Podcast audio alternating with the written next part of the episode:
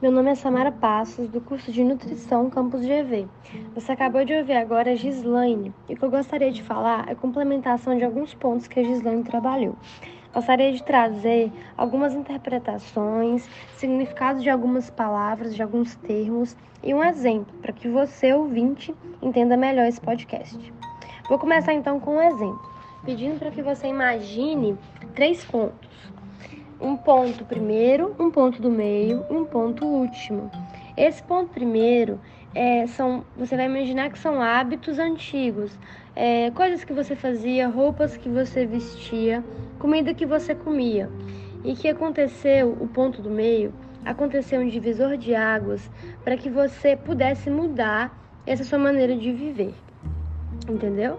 Esse exemplo é para tentar explicar melhor o pós-modernismo. Então, o que, como eu disse, o divisor de águas, o que pode ser citado como esse divisor de águas, esse campo de força do pós-modernismo? É, acontecimentos históricos como a Segunda Guerra Mundial, a Guerra Fria, muito importante, o êxodo rural, é, a crise de 29, os anos dourados, a queda do Muro de Berlim, enfim, diversos acontecimentos é, a melhoria da tecnologia, a revolução industrial.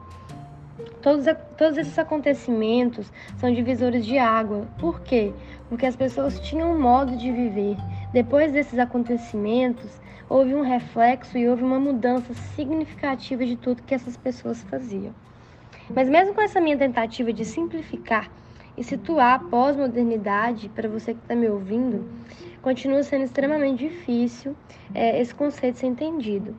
É, porque mesmo com a leitura desse maravilhoso livro, que é o Corpo Imagem na Cultura de Consumo, e o meu primeiro contato com, a, com os conceitos de pessoas como o Alex Colinicus, o David Harvey, o Frederick Jameson, é, mesmo com os conceitos dessas pessoas, sempre vai ter algo nesse pós-modernismo que vai valer a pena ser citado mais, como um aspecto político, um aspecto econômico ou um aspecto cultural, porque tudo isso mudou, entendeu?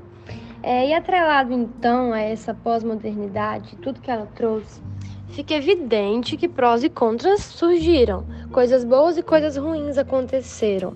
E não querendo ser pessimista, mas vamos nos atentar agora aos contras. Os contras, o lado ruim de todas essas modificações.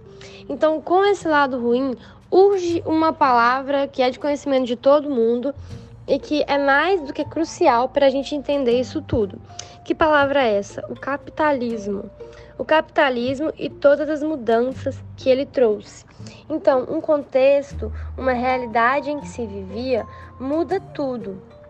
Então, o, cultural e o estético passa a ser muito mais consumido. É, não sei se você está me entendendo aí, mas eu vou citar outro exemplo para ficar mais fácil a compreensão ainda. Um exemplo é a abolição da burguesia. Burguesia que a gente tanto estudou no terceiro ano. Então, por que, que aboliu a burguesia? Porque os operários é, já tinham pon um, alguns pontos da burguesia, é, ou que as pessoas começaram a ver o que era realmente bom, começaram a pensar, começaram a, a, parar dessa robotização de ser só mão de obra, entendeu?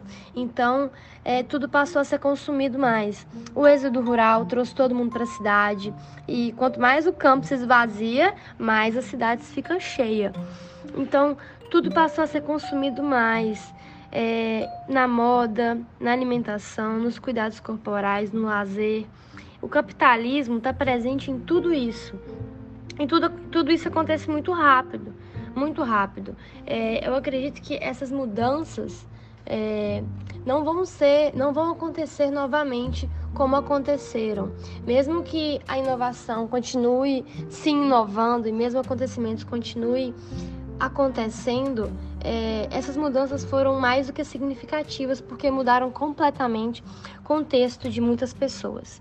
E é curtinho o tempo, eu gostaria de falar mais, mas só para deixar uma frase do, do próprio livro que a gente leu para fazer esse podcast e que eu achei muito importante e que resume tudo isso que eu disse, que é a seguinte frase: A subjetividade é um problema objetivo e basta mudar o cenário e o ambiente, reformando os cômodos ou destruindo-os por um bombardeio aéreo para que um novo sujeito, uma nova identidade, miraculosamente apareça das ruínas do antigo. Frederick Jameson, 2009.